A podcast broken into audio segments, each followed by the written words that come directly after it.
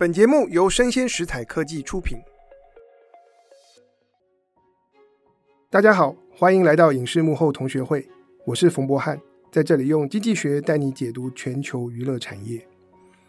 在过去几年啊，从《寄生上流》拿到奥斯卡最佳剧情片，到《鱿鱼游戏》打破了 Netflix 全球的收视纪录，那么韩国的影视作品在全球卷起一阵风潮，在台湾也不例外。那么，我们影视幕后同学会这个节目，就常常收到听众朋友问我，韩国到底是怎么做到的？那台湾能不能？所以，我们今天的节目就特别邀请到台湾影视产业里面的韩国专家，也是资深电影行销发行黄孝仪，笔名艾尔，来到我们的节目当中。那我先简单介绍一下，我一开始会知道艾尔，是因为我读了他写的一本研究韩国电影的专书，叫《与神片同行》。读完之后，我觉得茅塞顿开，它是我们认识韩国电影产业非常好的一本入门书。然后就一直很想要邀请他到节目来跟大家聊一聊。结果上网一查，才发现，就艾尔竟然跑到韩国去读书了。所以，我们先请艾尔来跟大家打声招呼。各位听众，大家好，我是艾尔，本名黄孝仪。对，艾尔半年前跑到韩国去念电影，成为一个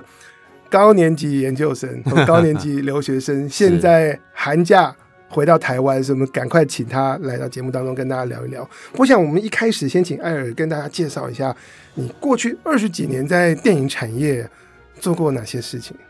真的没有想到，已经二十几年了，就是一个转眼的过去。对，那。两千年我进入了电影产业，那那个时候一开始是在春晖电影，等于算是当时台湾独立制片的最大的一个公司。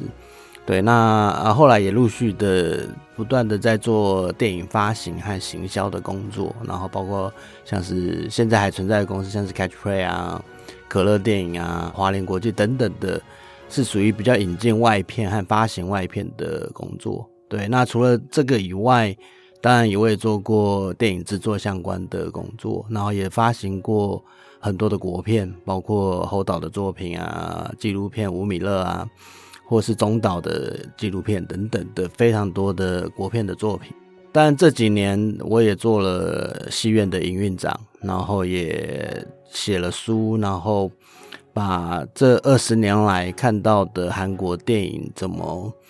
逆转求生，甚至现在发扬光大的一个过程，写成我的一个著作，对，是不是那个放映周报啊？对对对，还有一个放映周报，对对对，那是我一直有看。是，然后以前我翻译了好莱坞的编剧教科书《先让英雄救猫咪》，我们就有找放映周报。做书评跟宣传啊，对对对，放映周报的创刊主编也是本人这样子，对，做了蛮多的事，哦，还包括台北电影节的呃选片这样子。OK，所以这艾尔在产业里面做过的事情是琳琅满目。那你为什么会在这个时间点，就是半年前跑到韩国去念书？是，其实可能也跟这二十年来一直看到韩国从。可能是一个市场的绝境，然后逆转胜到现在的一个成果，加上我自己又写了一些关于韩国的一些经验的书。对，那这个课程它是一个釜山影展主办的一个课程，叫 BFA。那他今年其实我们都算是第一届的学生。对，过去釜山影展有做过一些类似比较速成的。研究班，对，那大概就是几个月的时间，然后让他们很快的去，有点像金马学院这样子，对，然后让他们去学习一些电影的技巧，各国的人才这样子。可是今年等于说他们是第一次举办有正式学位的课程，等于是要完成一个两年的研究生的课程。所以，他主办单位是釜山影展，并不是大学，可是有颁发正式的学位。呃，对，釜山影展是主办单位，但他跟釜山的东西大学合作。那其实主要的学位颁予当然还是大学的部门。对，那东西大学在釜山影响力比较大的部分是，它是一个专门以影视为号召的一个学校。然后它现在也有另外一个名称叫林权泽电影学院，就是以他们韩国第一位拿到坎城最佳导演的大师级导演来命名这样子。对，那你去念 BFA，你接下来的想法跟规划是什么？是要想要转当制片或导演，还是？啊、老实说，因为其实我在电影这二十年来，其实做过所有的职位了，所以其实老实说，任何的角色只要能够对电影产业有有所贡献，其实我都很愿意去尝试。那其实我觉得会去研究韩国的这些经验，或实地的去体验，其实也是有感于，就是这几年，我觉得台湾的。电影产业，尤其是国片这一块、本土制片这一块，其实面临到一些很严重的瓶颈。那我们一直在试图的去找到一些解决的方案也好，或答案也好，或是从韩国的成功例子去找到一些可能可以参考的方法。但我觉得这些东西可能不是只用作品的结果，或是写一些影评，或是写一些评论就可以去真正知道他们背后 know how 的东西。所以。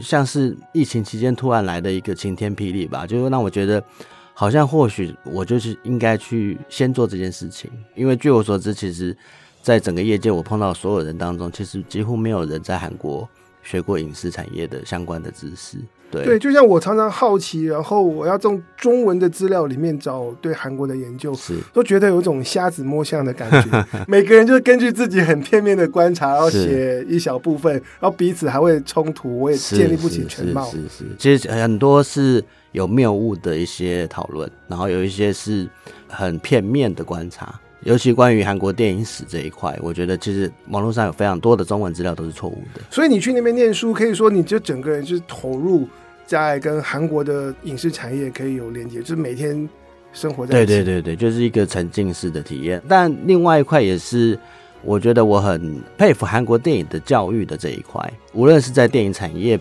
专业人的教育，还是他们观众的品味教育。因为韩国的市场是我们的八倍，其实他们人口也只有我们两倍而已。可是、哦、他们人口是我们的两倍，但是他们。国内的市场对对对可以是八倍，对对，国内的电影市场就是我们的八倍。那现在以 OTT 的市场来讲，也是全亚洲最大的市场。所以表示韩国人他们看自己的电影跟自己的电视剧是看的特别多。是是是，我觉得这个肯定会跟教育有所关系，因为这不会是只有专业人在做的事情。对，所以我们今天我们就聚焦在韩国影视产业的教育。是，那我们就先从你参与的这个 BFA 的。课程开始聊起好了，是就釜山影展，大家都说这个影展，它为什么要来办这样的课程，而且是国际化这种，嗯，我觉得国际化招生的确，一开始我也有点疑惑，就是为什么会从一个比较像是标准影展来做的短期的课程，变成了一个正式的课程。这进去之后，或者了解他们的课程之后，才知道说，韩国现在正在把电影教育进入了下一个阶段，应该说。人才培育进入了下一个阶段，对，那过去是比较着重于专业制作人才的培养，那现在他们需要的是比较多可以进军国际市场的人才。那这一块，我觉得他们已经意识到，用韩国人去打入别人的市场这件事情很难做到，所以他们现在开始在培训一些，无论是中国还是台湾、日本，甚至欧美。就是我的学生是来自世界各地的，因为现在有太多的韩国平台即将成为像 Netflix 那样子的跨境平台，然后进入别的市场。那在别的市场必须成功，其实你必须有真的了解那个市场文化的人。那我觉得他们正在培训这样的人来为他们的国际战来做子弹。来做一个应援。OK，所以在前一个阶段，韩国的教育是培育韩国人才，当地的当地人才。但是他们接下来，他们现在培育国际人才，但目标是各国的人才帮韩国的作品做国际推广。对，我觉得简单来讲，可以这样讲啊，就是说，其实我不认为韩国的内容产业现在有人才上的断层。所以在专业人才上，他们是已经有非常强大的基础，一直在世代交替。可是，在国际接轨上面，他们当然还是有一些想要更有野心的做法。其实，我觉得这个做法是很聪明的，因为当我们现在看美国好莱坞，是美国其实不断的在吸纳全世界最顶尖的人才，跑过去变成美国人，变成好莱坞的一部分。那我就常常在想说，韩国人人口就四五千万，是那他们如果要继续的把他们的韩流产业扩大的话，嗯，我觉得光靠韩国人不够，他一定要能够吸纳世界各地的这个人才。对，那么在 BFA 课程里面，你在韩国上课的经验是怎么样？他们的课程设计，嗯，影视产业的教育跟在台湾有什么不同？是，其实本来以一个大学毕业就在电影产业的来讲，我不认为学位是一件非常重要的事情。可是的确一开始 BFA 号召我进去，就是因为他请了非常多专业的导演来做课程的教授。对，那。多数是釜山出身，或是 OK，他可能有国际的一些战绩，例如说《太极旗漂亮》的导演，还有最近这个《毒枭圣徒》的导演等等的。Wow. 对，那他们都是打过国际战的，他们也都釜山出身，所以对于釜山的学校和教育特别有热忱，所以这些导演都成为整个师资的一个部分。所以他们师资好强哦。对，的的确看到的时候会觉得，哇，这个真的是韩国最精英的一个阵容。可是。实际进去，当然就会觉得他还是有一些比较正统的教育，包括电影理论啊。其实我现在第一学期上完的上堂课就是导演、编剧跟摄影，是一个比较算是实战派的课程。所以其实你进去之后，你不太觉得你是一个学生的感觉，你像是一个实习的角色。你一进去，你就已经开始要写剧本，然后。操作机器、操作电影的摄影机，然后去分析镜头，然后去实际拍出一些作品出来。那其实我觉得这个过程让我觉得说，韩国的电影教育的确非常着重于技术面或是实战面的教学，然后加上说这些有实际片场经验的和实战经验的导演来加持，或是他们会带入一些，例如说中间我们有一些讲座是关于调光。就例如说，非常律师语音舞的调光师，他会来告诉你，现在电视剧，尤其是平台的电视剧是怎么调光的。那这些东西，我觉得是传统教育、电影教育不会有的东西，因为这是非常 trendy，就是等于是很潮流的东西。对，所以完全是实物取向。是是是。那韩国的一般大学教育里面的影视科系，也都是走这样的路线吗？各个学校会有所不同，但也有走技术面路线的。可是我觉得可能关键在于说，韩国在两千年串起的这个当下，其实并没有所谓的电影教育这个基础。其实这些都是慢慢的随着韩国影视产业的壮大，然后这些有经验的人才回流去当老师等等的过程。才让所有的大学几乎都有了影视相关的科系。那他们影视相关科系这些教育现行的样貌大概是怎么样？有多少的学校有、呃、有相关科系？目前大概有二三十所大学。那当然还有像是卡法这样子一个比较属于韩国电影振兴委员会去开设的一个电影学院，它不是正统的学位教育，可是。像是奉俊昊等等导演，他们都有上过这个卡法的课程，就是一个一年的速成班，然后实际的教你一些拍片的技巧这样子。可是那个是我觉得在业界可能很好的一个在进修的课程。可是多数的大学会以理论派为主，专业的教育当然我觉得也是有，因为其实有很多大学，像是首尔艺术大学，像是东国大学，他们背景都是。韩国电影公司的财团的支持，所以他们一定也会从中去挑选他们认为可以进入产业的人才。哦，所以那些是有在发展影视的财团。对对对对对对，Okay. 其实他们会有这些影视科系，都是来自这些财团的赞助。因为韩国是比较特别，他们比较厉害的大学都是私立大学，都是需要很多学费的。Okay. 那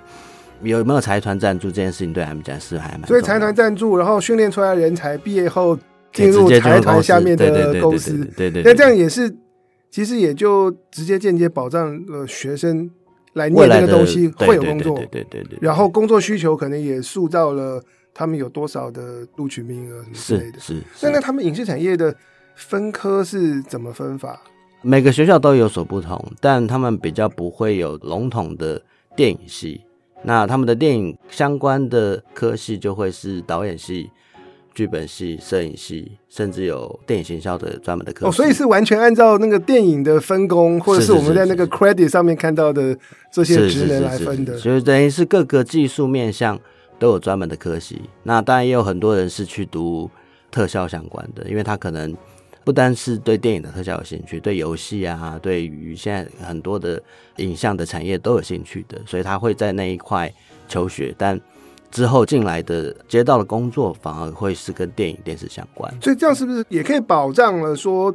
不同的分工底下，我们都能够有足够的人才供应，他们是受过训练的。我觉得这个是现在韩国在各个面向的人才都相当充足的一个前提。对对对。那我觉得我们就把时间往回推，是因为现在讲到是现况嘛，所以他们产业已经发展起来，有很多的科系。那可是如果时间往回推到二十年前，是，然后那时候老一辈或者是第一代的这些韩国导演，像是奉俊昊、朴赞玉，是。他们那时候是接受什么样的训练跟养成？但你刚刚有提到卡法，那、但、他们在这个教育上面的背景是怎么样？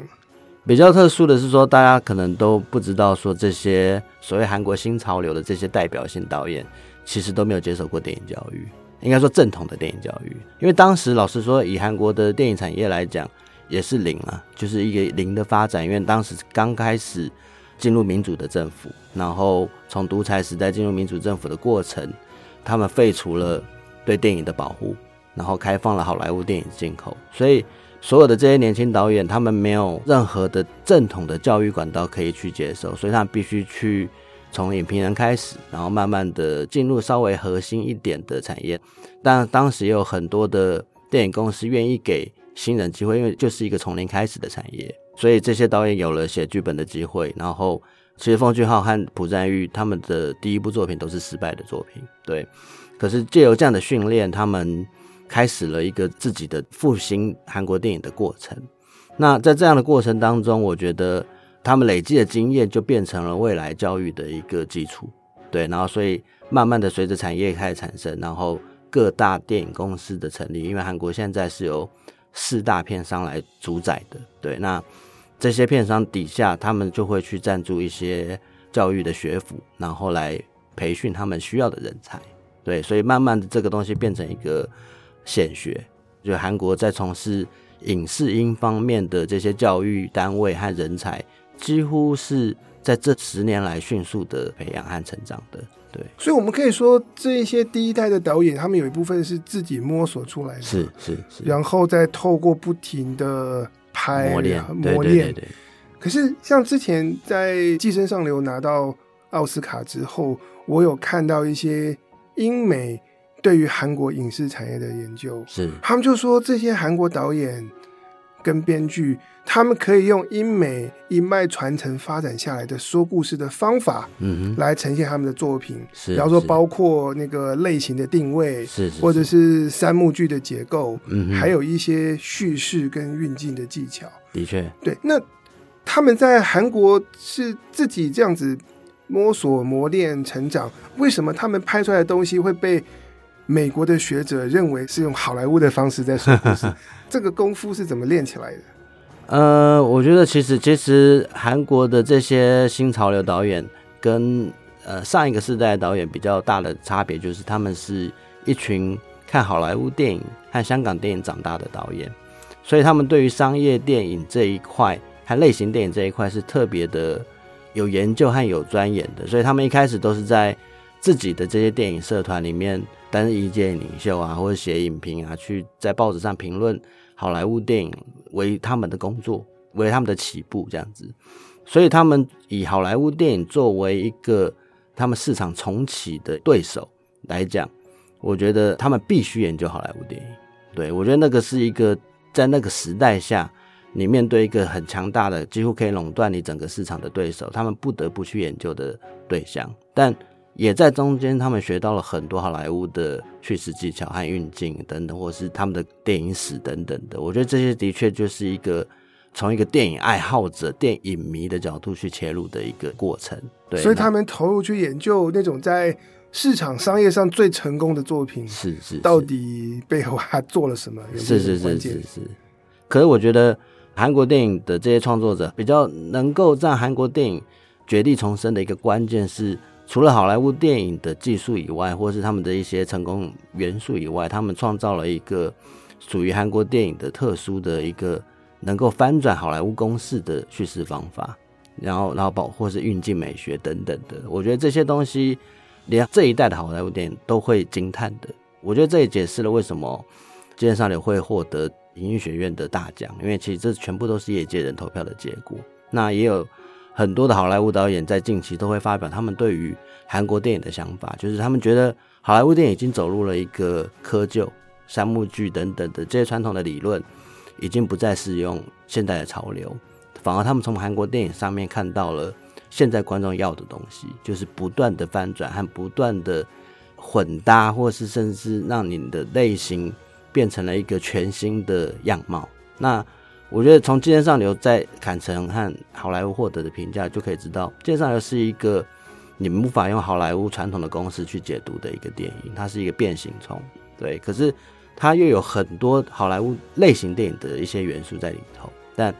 我觉得现在唯有韩国导演能够把这件事情做到到位，而不像是一个恶搞，对。所以他们做出突破，可是在突破之前，他们有些。彻底的先去把好莱坞电影做到的东西把它咀嚼，然后研究的透彻，是，然后以这个为基础再来做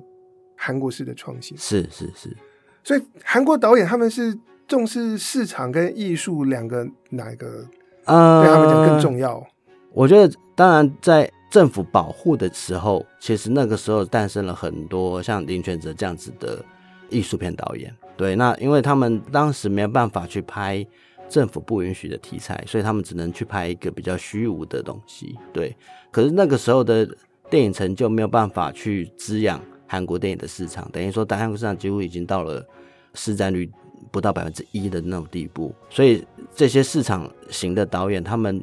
之所以可以串起，或者之所以可以成为韩国电影复兴的力量，就是他们所有的想法都是以商业为基础的，唯有商业成功和找到投资人的剧本，才会开拍。那假如你是一个艺术性导演，例如说洪尚秀好、金基德好了，你必须用很低的成本去拍摄你的电影，绝对不会有国家补助你。对，其实他们的分也是很清楚的，就是你要拿到一个好的资金、好的资本，或是好的上映基础，或是有票房的回收，或你有下一份工作，你必须先在票房证明你的影响力。对，那假如你是艺术型导演，你必须是一个。自己有办法找到资金，和在国外可以得很多奖的导演，对，OK，所以这样的话，其实就跟我以前在美国看到的产业现象还蛮像的，是，就是要走艺术突破为主的东西，因为你必须要自己找钱，嗯，所以最终你可能是用小的成本是来设法做这种创意或形式上面的，类似类似孤芳自赏的东西这样子，对，所以我们刚才谈到导演，那。韩国编剧是怎么养成的？特别是在电视剧、影集这一块，大家都说编剧是灵魂。对，我觉得韩国电视剧已经变成一个显学了。包括今年我去参加釜山影展，你会看到电视剧已经成为他们影展的一个全新的单元，甚至是他们所有星光聚集的一个关键。那一个影展会去做这样的突破，表示。其实潮流已经在改变了。今年的电影没有受到很大的瞩目，反而是这些原创平台的原创剧找到了很多电影导演投身来拍摄。对，那我觉得回头来看，说韩剧的成功，其实很重要的一点就是他们对于编剧这个角色的地位重视。韩国其实大量的在剧的这个产业有影响力的人，不是导演，是编剧。对，例如说现在大家讨论最热烈的宋慧乔的。《黑暗荣耀》的编剧金英淑，他是那种只要有作品推出，所有的电视台、所有的平台都会争取的编剧。可是我觉得在别的产业，或许好莱坞也是，好莱坞的美剧也是。可是，在别的产业或者在电影的领域，可能编剧没有这么大的影响力。可是我觉得也是这样子的机制，让编剧有了一个可以发挥的舞台。甚至说，韩剧的编剧现在他们都是。自己成立自己的公司，自己成立自己的团队，然后去训练自己的助理编剧也好，执行编剧也好，行销人才也好，然后让自己拥有一个很高的权利来跟平台、跟电视台谈判，然后创造出一个以剧本为重的一个领域。所以，韩国以电视剧来说，他们的编剧是编剧自己写，还是他们是团队？啊对，所以我刚刚提到的，就是为什么他们这些民编需要去养这些助理编剧或者成立公司。其实很重要的就是他们的剧本都是团队创作制。当然一开始可能新人进来，或是你找的位置不是这么有名，你也不是一个民编的情况下，你可能写的东西并不是一个完整的东西，你可能只能写角色背景或是联系，甚至置入，都会有专人去写，专门的助理编剧去写。民编的部分，他只是负责整个故事的发展，然后可能大部分的对白和角色的塑造。可是其他的细节部分，会有这些助理编剧一起去完成。所以等于助理编剧也是由这个编剧统筹，或者这个知名编剧来带，是或者是来训练。是是是。所以从金银淑手下现在独当一面的编剧都非常的强。包括今年很夯的一个韩剧叫《二五二一》，他就是金银淑之前的助理编剧，等于是他的学生这样子。这个养成的过程，其实创造了韩国这个剧的产业如此的蓬勃，就是他们的观众几乎在乎的都是谁是编剧和这个编剧写过什么作品，而不是这个导演是谁。几乎在剧的这个领域当中，导演的位置是远低于编剧的。但是听你这样讲，我也觉得豁然开朗，因为我以前都觉得说。编剧这样子的角色，他要怎么养成？因为他是需要透过实战来磨练。要如果编剧如果就是自己一个人写，写、嗯、完以后就交出去，然后制片，然后大家讨论拿来改，我觉得这过程中似乎少了一个师傅的角色，是是真正做过编剧、懂剧本的人来带。但是我听你刚才讲到这种集体编剧的形式，等于就是可以资深的，是带新人，是等于是有一个。很重要的业界的经验的传承，就让他理解说，哦，编剧并不单只是创作自己的世界，像写小说那样子，他必须经过很多商业的考量，还有很多其他团队成员的挑战。尤其是为什么韩国可以写出很厉害的悬疑剧的剧本，或像鱿鱼游戏这样的剧本，我觉得很重要，都是因为他们是团体编剧制，所以很多的 bug 在这个讨论的过程当中就已经消失了。OK，所以观众很难在韩剧的这个比较前面的发展当中发现很巨大的破绽。对，可是当你是一个人创作的时候，老实说会有一些迷失，会有一些你自己看不到但观众看得很清楚的错误。其实这个东西都可以用这样子的体制和这样子的一个学徒的方式去训练，然后去完成，然后去打造更好的作品，还有下一代的新人编剧的培养。就通过这样子的。集体工作，然后传承，然后再养成新一代未来能够做编剧统筹的确这样角色的人。不，我也蛮好奇，这样子的这个制度是怎么发展出来？是，当然，我觉得也是因为早期的韩剧是都是在电视台做开发的。那因为电视台所签署的这些导演啊，他们都是身兼制片人，所以其实他们并没有办法去做创作这件事情。就变成说，哦，剧本是由谁来写这件事情，会成为一个他们剧在推销的时候的一个关键。例如说，他写过很夯的剧，像《秘密花园》等等的作品的时候，他就可以以这样子的一个号召力来作为宣传。久而久之，大家就知道了，其实编剧才是一个剧好不好的关键。我觉得是在于说，他们这个产业导演的身份本来在剧当中就变成他只是一个执行者，甚至一个剧他可能有五到六个导演。甚至他可能指导了前几集就换了下一个导演，所以他很难用一个导演的观点去宣传这个剧，他必须用一个更完整的东西来塑造这个剧吸引观众的地方。那编剧就成为早期电视台去宣传这个重量级大戏的一个卖点。可是，在这样子的一个基础之下，这些编剧有了这样的身份，有了这样的地位，他慢慢的影响力也的确造就了他们可以有足够的环境和奶水去。养出更好的剧本。现在台湾遇到的一个问题是，我觉得编剧连养活自己的能力可能都没有，然后也没有获得足够的重视，因为他的作品可能会被很不专业的人给修改，或是会遭到对作品本身并不好的待遇。对，那我觉得在一个平衡的状态之下，有名的编剧他可以先用自己的作品来为年轻的编剧来背书。那未来这些年轻的编剧，当他可以独当一面的时候，他出来的作品，你也就会发现，他一点都不像新人编剧。我觉得这个是他们的新人编剧之所以可以这么的成熟的一个关键。其实听你刚刚讲，我也蛮惊讶的，因为讲到说韩剧，他们其实是有很多个导演，然后他发挥的是功能性的角色。是是是。其实美剧完全是这样的组织架构。是是是。然后我就联想到经济学里面，我们大家讲看不见的手。嗯，但我把这个词用在这里是有点扭曲那个 Adam Smith 他的原意。是，可是我看到的事情是说，当韩国影视产业他们是以市场为目标的时候，然后好莱坞的产业也是以市场为目标，结果长期严格下来，他们发展出来的这个产业制度分工跟组织架构，竟然可以很像。是，虽然一个在东方，一个在西方。的确，我觉得现在来看是觉得好像越来越像好莱坞了。对，那可是当然，我觉得韩国还是有一些他们独到的一些特色。另外一个是，我觉得韩国本身的市场的大小的关系，还有他们拍摄成本的关系，他们有更多去必须跟现实妥协的东西，是值得台湾去做参考的。我常常看到韩国的影视产业的人在讲说。是因为我们的市场太小了，嗯，只有四五千万人口，是，所以我们必须要作品能够出口，必须要走向国际化，嗯，面对国际市场的挑战。是是是，对，我觉得这个企图心是非常的惊人的。对对，我觉得必须要有这样子的目标。其实一开始，当然所有人会觉得韩剧想要进军世界，或是韩国的内容产业想要跟好莱坞并驾齐驱，那是一个很遥远的梦想。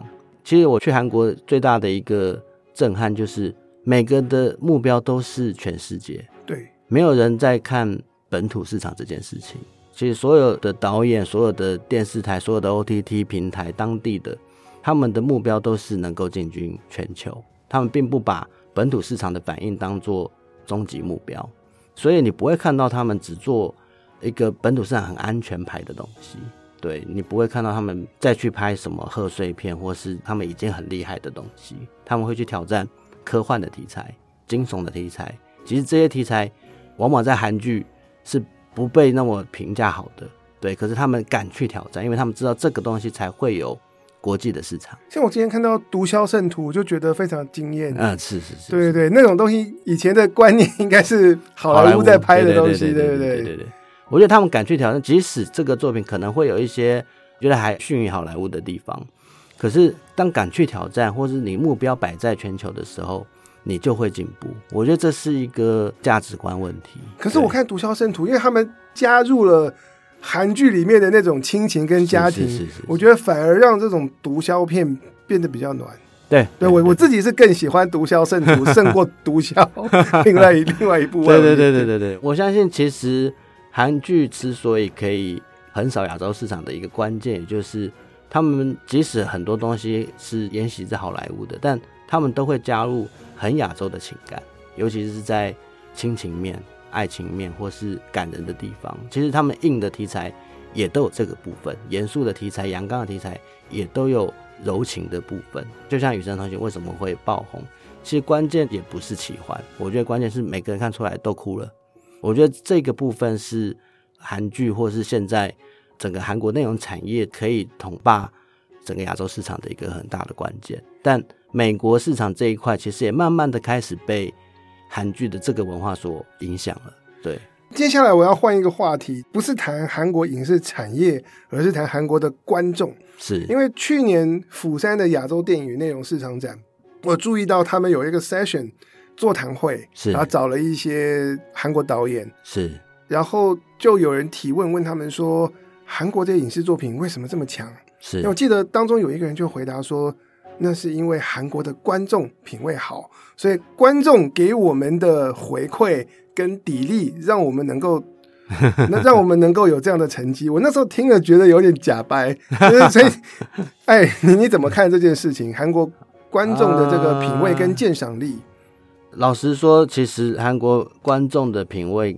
的确是比多数亚洲市场要来的好，因为其实从他们市场的大小，还有他们对于影视作品的消化的容量，就是说为什么 OTT 市场他们可以不断的养成他们本土的平台的崛起，就是因为他们有一个统计数字，最新的数字就是每个年轻人他们几乎都是订五到六个 OTT 平台。OK，那以电影票房来讲。他们也是每个年轻人在疫情恢复之后，他们每个礼拜是一定会进场一次的。每个礼拜？对对对对对，以年轻人来讲，哇，对，因为他们的观影票房就已经是台湾的八倍了。嗯。对，那扣掉一些老年人和小孩子的观众，其实很主力的是这些年轻人不断的进戏院这件事情。可是所谓品味好，就是看得多吗？还是说他他如何去评价跟欣赏这些作品？应该说，我觉得的确他们看得多只是一个基础。可是韩国的网友评论是非常非常残酷的，就是你第一周可能会获得不错的票房，但只要评论不好的话，你马上消失。其实韩国的评价一直都是扮演很大的电影票房的角色。那剧更是，为什么剧到韩国现在电视台还是采用边拍边播的方式？就是他们每一周都要观察韩国网络这些网友的评价，只要评价对于哪一部分不好，他们会立刻的修改。那我觉得这个反应能力就是台湾可能缺乏的。不过我觉得台湾的观众有的也很 harsh，但我常常觉得有些时候我们在网络声量大的那些评论，它可能不太是重点。是是是。所以说你就是你拍出来的台南永康不像台南永康，或者你拍出来怎么是法医跟检察官敬礼。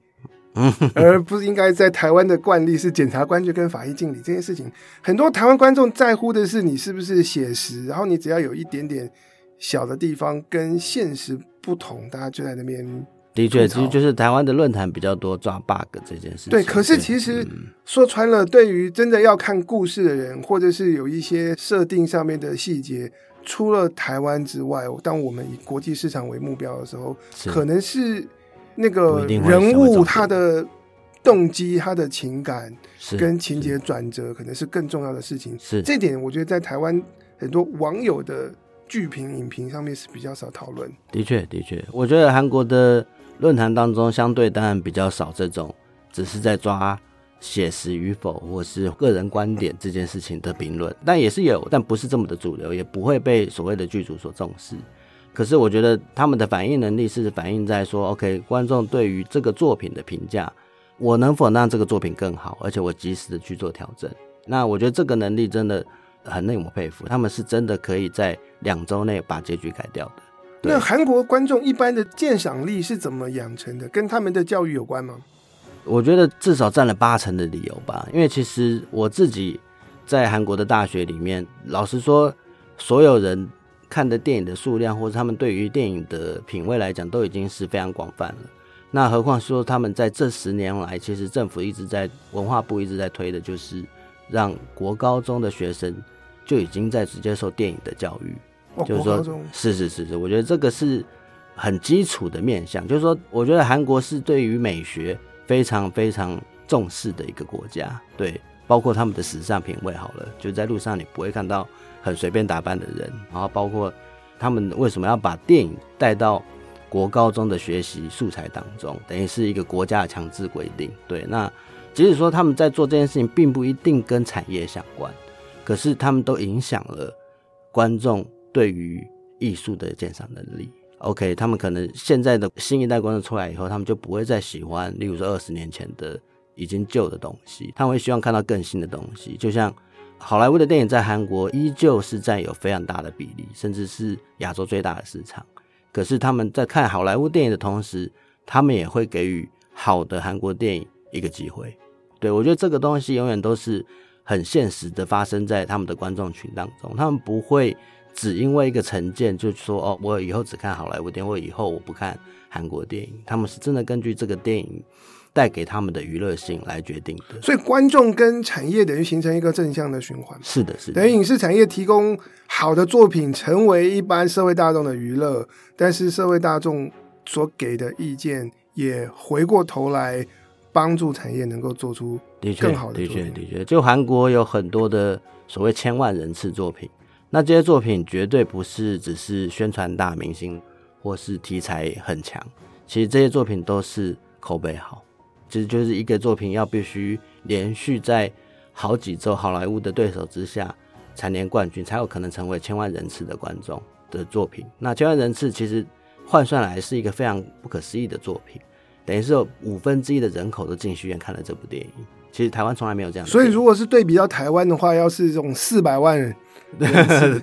台湾的话，可能对对对对，要四百万人次，所以要对应到是国内有时候十二亿台币的票房，那我们还没有出现过。没有出现过。对。那艾尔，你现在在韩国念书，然后以及对韩国产业有深刻的，不管是工作上的还是这个学习上的这种沉浸式的观察，你觉得韩国经验可以带给台湾什么样的借鉴？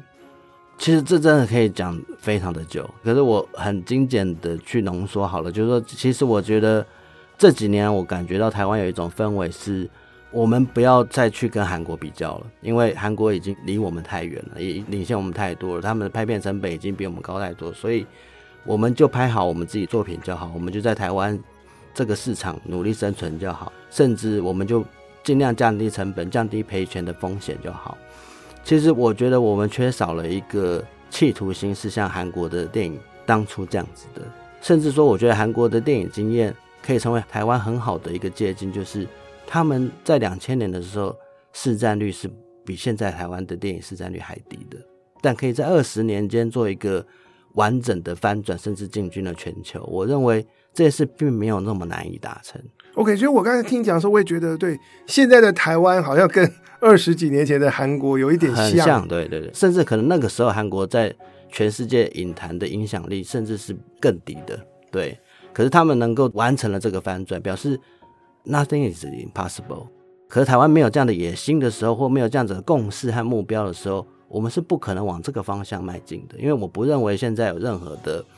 产业或是公司或作品是。真的一直在往国际市场迈进的，的确，我们在想的，包括现在还是一直有贺岁片等等，你就会知道，我们还是走在一个很保守的路线上，我们并没有真正有那样子的野心去开拓我们自己的市场基础。对，可是我觉得，当然这个需要循序渐进，韩国也不是一夕之间完成的，也没有什么速成的答案。可是我觉得，至少目标必须正确。那韩国的经验，绝对有太多太多做的正确的事情是。台湾没有做的，甚至台湾早就应该做，但我们一直认为这个不重要的事情。我觉得有太多的事情是魔鬼藏在细节里的东西，所以我很希望这些东西都能够变成我们台湾市场翻转的一个关键或是一个 know-how。我们不要再只是空谈说哦，我们台湾电影要团结啊，大家要看台湾电影。重点是你如何端出好的作品，还有去观察到底别人是怎么做到的。从细节面去观察，执行面去观察，而不是只是很空泛的去讨论这些东西。其实大概因为我自己在大学里面教书，所以我今天听你分享，我特别有感的，其实 是那个教育的部分，包括他们怎么样把电影的教育就加入到他们的国高中。是是，我觉得很多的美学品味是要从小养成，对对对，包括他们在大学科系怎么样的扩建，以至于他们有。二三十所的学校，嗯、然后去孕育那个人才，是。因为我觉得影视也好，创业东西也好，最核心还是人，嗯，跟人才。嗯、那我觉得我今天最大一个启发是我们怎么样从韩国的教育当中来思考。我觉得我们台湾现在人才有断层，然后我们要找每个环节都觉得产业里面就这几个人，对。对，但我们的科系也太少，我们给的训练，然后实物的训练，这些东西，我觉得是我们需要看着韩国，然后需要思考怎么样更。我觉得，我觉得有很多真的可以接近的地方，但它可能是比较细节面的东西。对，那可是我觉得，容我补充一点，就是说，其实为什么我会去韩国的一个很重要的原因，也是我觉得我们这个世代，其实在台湾的产业要去卡一个位置并不难，但。就像刚刚教授所提到的，我们的下一代要怎么进来？我们的下一代要怎么被训练？他们要怎么去跟这个产业的趋势和走进这个产业之后，他可能继续的去做电影和影视，而不感到灰心。我觉得这件事必须从我们这一代做起。就是说，我们只要只是为了自己的位置，然后卡在这个现状下，然后只做一些重复的事情，